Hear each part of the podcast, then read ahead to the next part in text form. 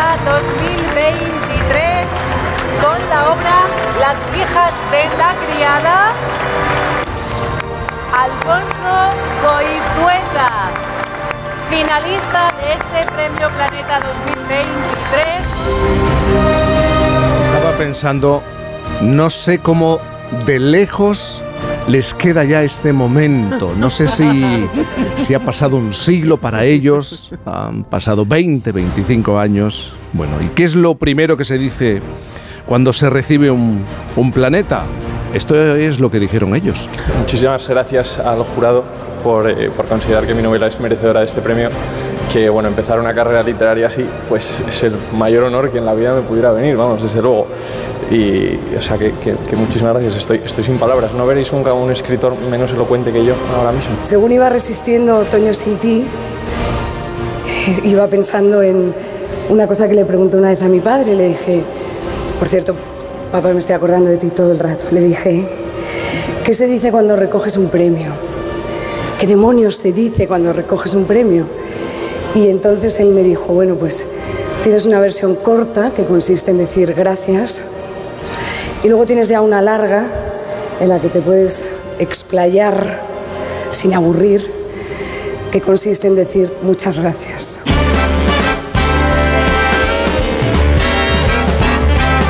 Son soles, Alfonso, buenos días. Buenos días, Jaime. Buenos días. Bienvenido. ¿Os quedan palabras? Por cierto, tú decías, eh, no sé qué palabras, ¿os quedan palabras a estas alturas ya, después de varios días recorriendo el país? Más nos vale porque nos quedan muchos más días Sí. de recorrer el país todavía. ¿Y cómo de lejos os queda este momento, No, esa Sonsoles? percepción es buenísima, Jaime. Es verdad que parece que ha pasado un siglo.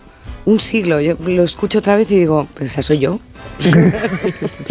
De todas formas, eh, Alfonso, cada vez que eh, compartimos algún trayecto, en algún traslado, Sí. de entrevista a entrevista, y decimos algo distinto a lo que ya hemos dicho, apunta, Alfonso. Apunta, apunta. Eso es brillante, no lo hemos dicho en ningún lado, pues venga, siempre sale de él, claro. Una maravilla de La que, va compañero. con, la que va con una libreta tomando buena nota de todos, como Ah. buena escritora son Y soles. tú ayer, tú ayer a Zaragoza ibas ahí con tu libretita. Bueno, ¿cómo, cómo estáis? Bien. Sí, bien. Cansados. Yo antes de que se sentaran les he dicho, mira, eh, tenemos la entrevista preparada, yo tengo aquí las preguntas, pero yo pretendo que esto sea una conversación ¿eh? con Genial. Boris. eh, ¿Conocéis a Boris? Sí. ¿Habéis coincidido? Sí. A Olvido, a, a Alaska. Eh, ¿Cómo os ha cambiado? Mm, Bueno, Alfonso, a lo mejor a ti un poco más la, la vida, este, Pues radicalmente, este reconocimiento, ¿no? Yo diría que sí, porque bueno, Sonsoles tiene ya una trayectoria eh, literaria y, y es conocida y todo, pero es que mm, a mí no me conocía nadie, nadie había leído nunca nada mío. Esta es la primera novela que publico de forma tradicional y hacerlo así, pues estás un poco en medio del huracán, sur- surfeando la ola, pero, pero está siendo muy divertido y además tengo en Sonsoles a la mejor coequipier, o sea que Claro, porque Sonsoles, tú has escrito, tienes varios libros, pero Sí. oh, claro, te has enfrentado a esta realidad, a lo que representa un premio Planeta, No que es algo que como de otra dimensión. Totalmente. Boris, ¿te acuerdas que me presentaste el anterior? Exacto, En estaba justo pandemia. recordándolo ahora, Mil besos muy prohibidos, me la presentó Boris, me hacía Sí, mucho, sí, me sí. hizo mucha ilusión, hicimos Sí, una cosa a- en a- pandemia. a- Además, en plena pandemia lo tuvimos que hacer eh, telemático, que fue como muy interesante, pero también en el fondo a mí me encantó y me- me apasionó esa novela y tengo momentos en que de repente voy caminando por Madrid, porque la novela es muy basada en Madrid, y de repente pienso, bueno, qué conocimiento de la ciudad tan extraordinario. Eh, tiene Sonsoles y, y- y recuerdo eh, el párrafo perfectamente, que creo que eso es lo maravilloso de un escritor, saber narrar y trasladarte a un sitio siempre. Qué generoso siempre Boris. Sí, sí, sí. Y que yo creo que lo ha conseguido aquí otra vez de nuevo en Las hijas de la criada, porque de pronto estás en esa Galicia en 1950 y también de repente estás en esa Cuba y también estás a donde quiera llevarte. Claro, además acercándote, acercándonos hechos, noticias de, de esos momentos, diferentes momentos, ¿no? Mm. Sí, la novela recorre casi un siglo de historia y es eh, maravilloso situar a los personajes en todos esos acontecimientos históricos que, que van sucediendo. ¿no? En Galicia los naufragios son muy habituales, pero hubo uno, el del El Santa Titanic Isabel, gallego. el Titanic gallego, efectivamente, con el que me encontré documentando. ¿eh? No, no había cálculo en incorporar aquel, aquel naufragio o las eh, sucesivas guerras, eh, la epidemia del 18, Mm. la fiebre española, que también está presente, con lo cual ahora me pasa que me creo que esta historia ha sido real. Es decir, que los Valdés han existido, que el Pazo Espíritu Santo existe. Pero hay una parte de tu libro que está basado. Bueno, a ver, Lo eh, acerca a una historia real. La historia de los conserveros gallegos, que hay ilustres familias que han construido imperios, están ahí y yo las he leído y me han inspirado y me han parecido maravillosas, pero los Valdés como tal no han existido. Clara, Catalina, Renata la criada, Sí. no existen. Entonces a veces tengo que darme un golpe en la cabeza y decir, a ver, estás cansada. no han existido. No busques en Google familia Valdés, la deslumbrante conservera. No. Pero han convivido en tu cabeza y contigo y con sentimientos. claro. Para mí se han hecho reales. Pero eso es lo que le pasa a cualquier lector. Cuando un libro está bien, bien construido y una historia está bien construida, yo creo que en la, en la imagen del lector, en la imagen mental, llega un momento que estamos pensando siempre que esas personas Claro, han claro. existido. Para ti Sí, sí, sí, a mí existen. como, lectora me ha pasado que haces tuyos los personajes, que todo eso que ellos eh, han sentido, padecido, eh, por lo que se han apasionado, por lo que han matado, to- todo eso, cuando lo lees dices, ay, me reconforta, no soy yo la única chalada. Así que con esto pues pasa un poco igual en este, o sea, desde este punto de vista de la creadora, entre comillas. Alfonso, tú tienes, ya sé que te lo han dicho, te lo han repetido muchas veces, 24 años. Tú empiezas a escribir la novela La sangre del padre con 20, 20. 21 años. Con 20, con 20. Con 20 años. Claro, en cuatro años habrás visto cómo ha ido cambiando tu propio escrito, lo que has ido desarrollando, ¿no? Bueno, ha cambiado la novela, he cambiado yo, eh, ha cambiado Tú todo. has cambiado con la novela. Hombre, yo he crecido con la novela y esta es una novela que con la que me he encontrado a mí mismo, ¿no? No es, no es casual que el tema de la, de la sangre del padre sea la búsqueda de la libertad, la búsqueda Sí. de uno mismo, eh, el autoconocerte, el autocomprenderte. Esos son, pues un poco como los, los temas centrales que hay en la, en la novela, aparte de la gran aventura y de la, y de la intriga política. Yo la empecé a escribir en un momento que fue, eh, bueno, muy duro para todos porque era mitad de la Sí. pandemia, pero luego me acompañó mucho más allá de eso. Y bueno, han sido tres años, tres años largos de, de trabajo, pero finalmente, pues aquí está el resultado. y ¿Y percibes eh, los diferentes periodos propios? Bueno, lo que sucede es que eh, tienes el tuve el primer borrador muy pronto. eh, el primer borrador lo terminé yo creo que al año y medio. Entonces he pasado eh, un año y medio más reeditando, corrigiendo, tachando, volviendo a hacer. Eh, yo creo que cuando tienes el primer borrador solo tienes el 20% de la novela hecho. ¿Escribes a mano? Sí, sí, Escribes sí, a mano. sí, sí, sí. A mano. A mano, a Sí, mano. en libretas. en Y debe tener un toque malísimo porque tiene que ser una libreta específica, con raya. Sus amigos le regalan libretas normales y él las desecha. No, esta no. Digo, bueno, esta para hacer Aquí la mi lista la niño compra. tiene... ¿Pero qué necesitas? ¿Qué libreta necesitas? Tiene que ser, por si me- mis amigos me están escuchando y me quieren hacer por Navidad, eh, tiene que ser una Moleskine negra, eh, de tapa dura y lineada, y la, la pequeña. Porque Claro, si no- li- li- lineada porque necesitas rellenarlo bien, Claro, claro, claro, porque sí, luego sí, vas sí. a trabajar sobre eso. Pero lo que hago es escribo a mano por la mañana y por la tarde paso a ordenador lo que he escrito a mano por la mañana. Y entonces es un doble proceso de editing que te haces a ti mismo y así, así va surgiendo. ¿En qué momento te apasionas por la historia antigua? Pues fíjate, es eh, por una profesora. Yo tuve una profesora en primaria Ay, que eh, empezaba los, eh, las clases cuando teníamos 10 11 años.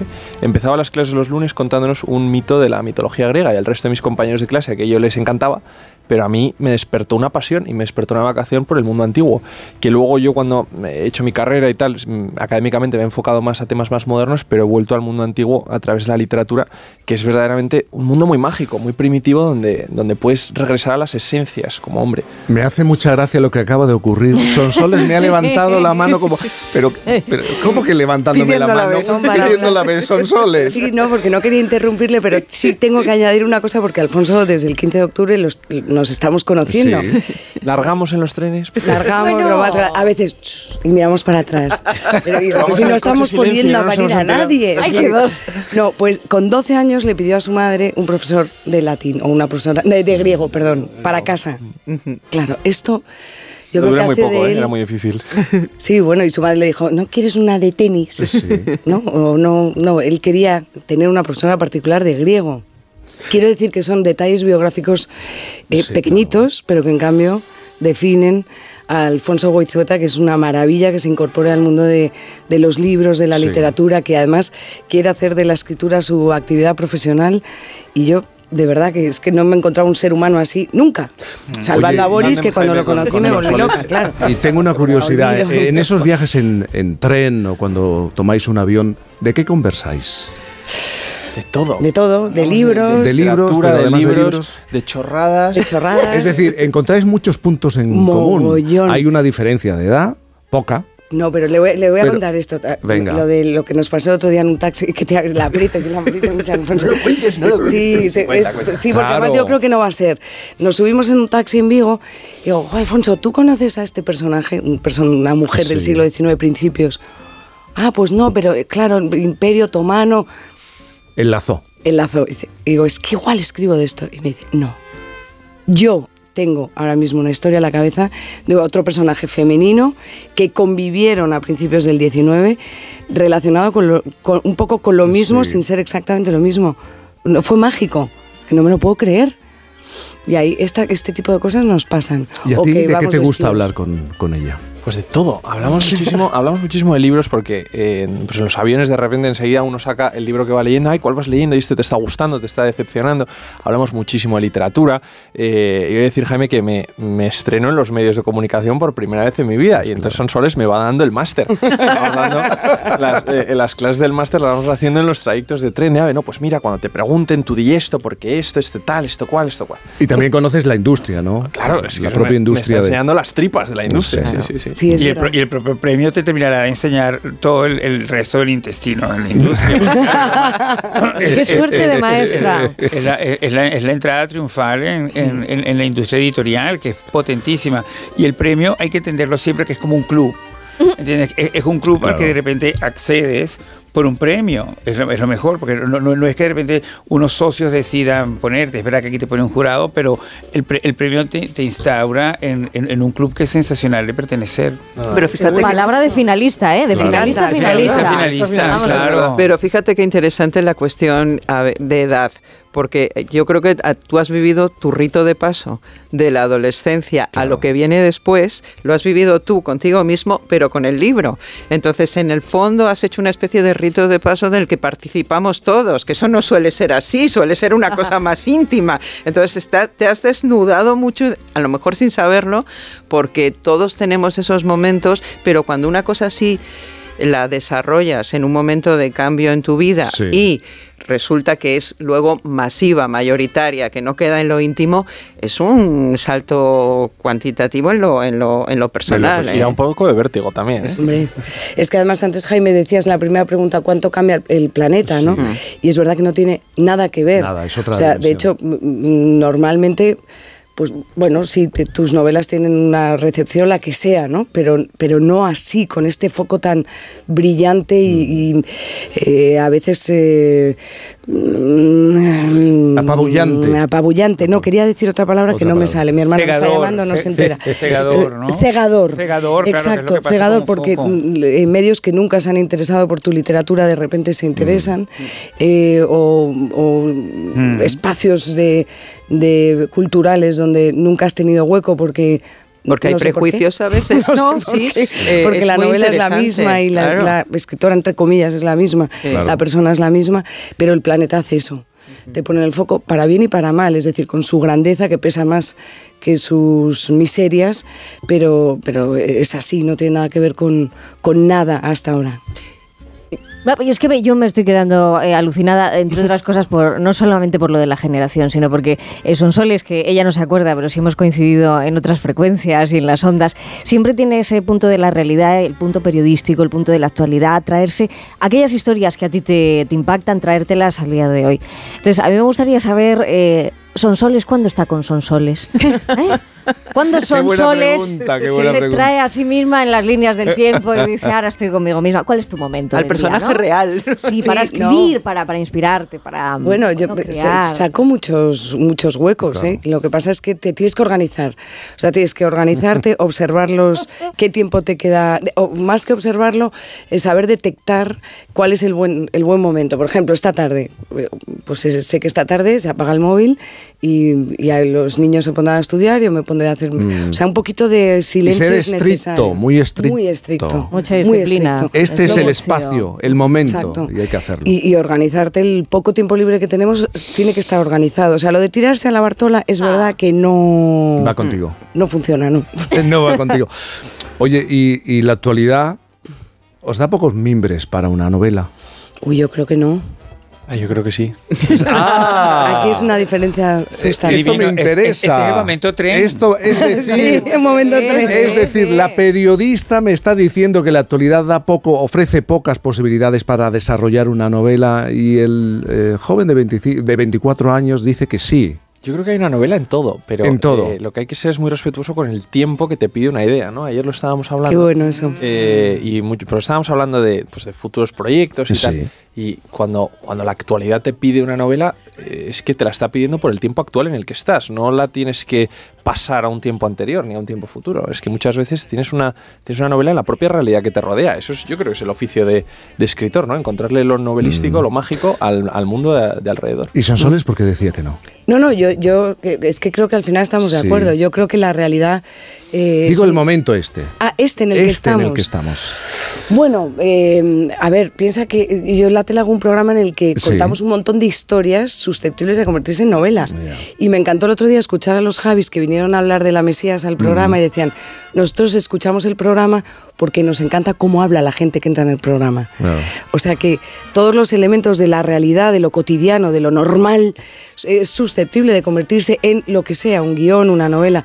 O sea que yo muchas veces en el programa digo, bueno, así surgió esta novela. El intercambio de unas niñas en un hospital de La Rioja que se dieron cuenta de, de lo que les había pasado siendo ya mayores. Aquella historia muere porque ellas no quisieron hablar públicamente de lo que les había pasado, pero en mí despertó la necesidad de escribir una novela.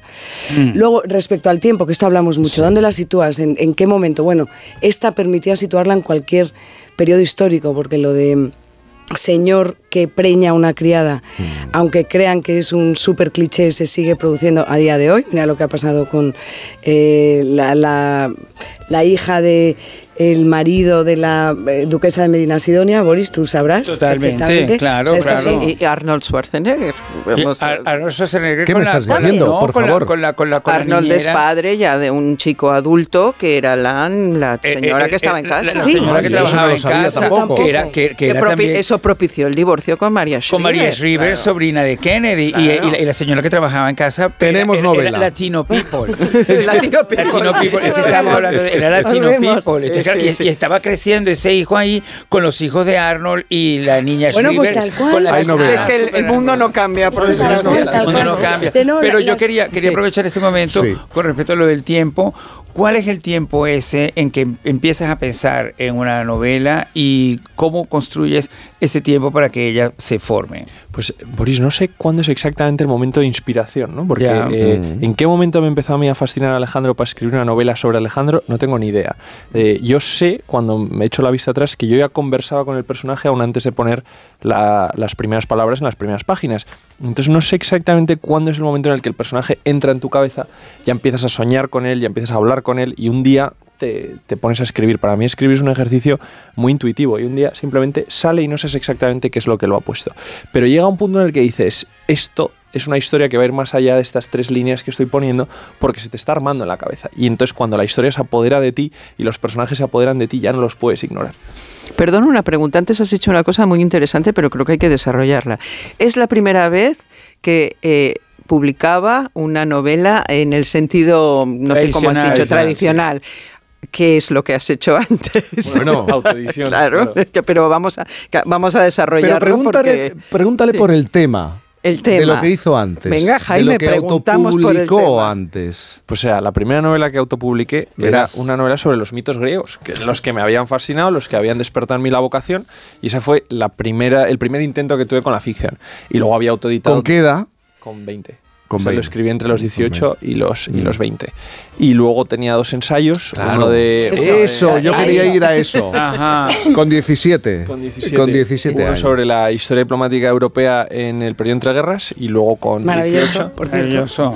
No, pero porque eh, será un rollo de ensayo, pero es A que a mí me me, me- interesa. me interesaba mucho ese tema. Yo los libros que leía, eh, Sí. pues los resumía, los argumentos de los autores, eh, eh, daba mi opinión y entonces pues eso lo iba escribiendo y como al final salió un tocho de 600 páginas, pues dije, bueno, pues voy a hacer algo con él, ¿no? Pues por lo menos que esté maquetado y que le pongan una portada.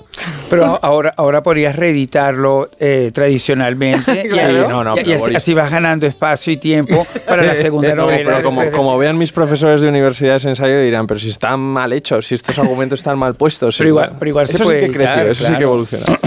Bueno, las hijas de la criada y la sangre del padre, al entrar os he dicho, no, pre- no pretendía que esto fuera una entrevista, tenemos que hablar del libro, evidentemente, pretendía que esto fuera una y os voy a hacer una última pregunta que tiene que ver con el tema que le he planteado a los oyentes a las ocho y media de la mañana.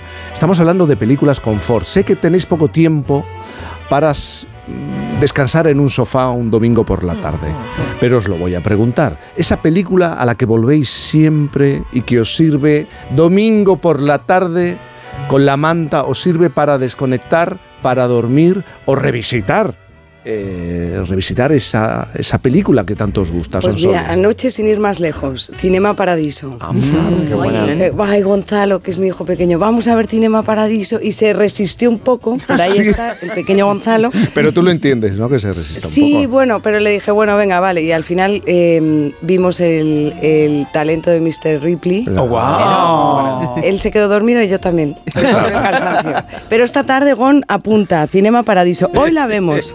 Claro. ¿Y para ti? Yo cualquiera de Christopher Nolan, pero sobre todo Interstellar, me parece tan bonito. Wow. Es muy bonita. Lo es. Sí, sí, sí. Pero Interestelar es la que es complicadísima de entender porque no sabes en qué tiempo.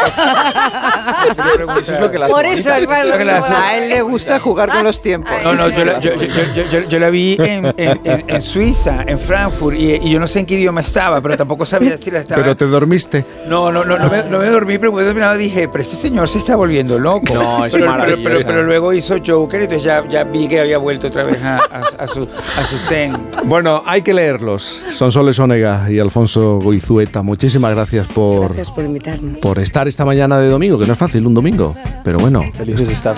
gracias de verdad. Un beso enorme. Gracias. Nos acercamos a las 11 de la mañana. Es muy tarde, ¿eh? es que ya tenemos consumido este domingo. A las 11 de la mañana, a las 10 en Canarias. Esto es Por fin no es lunes.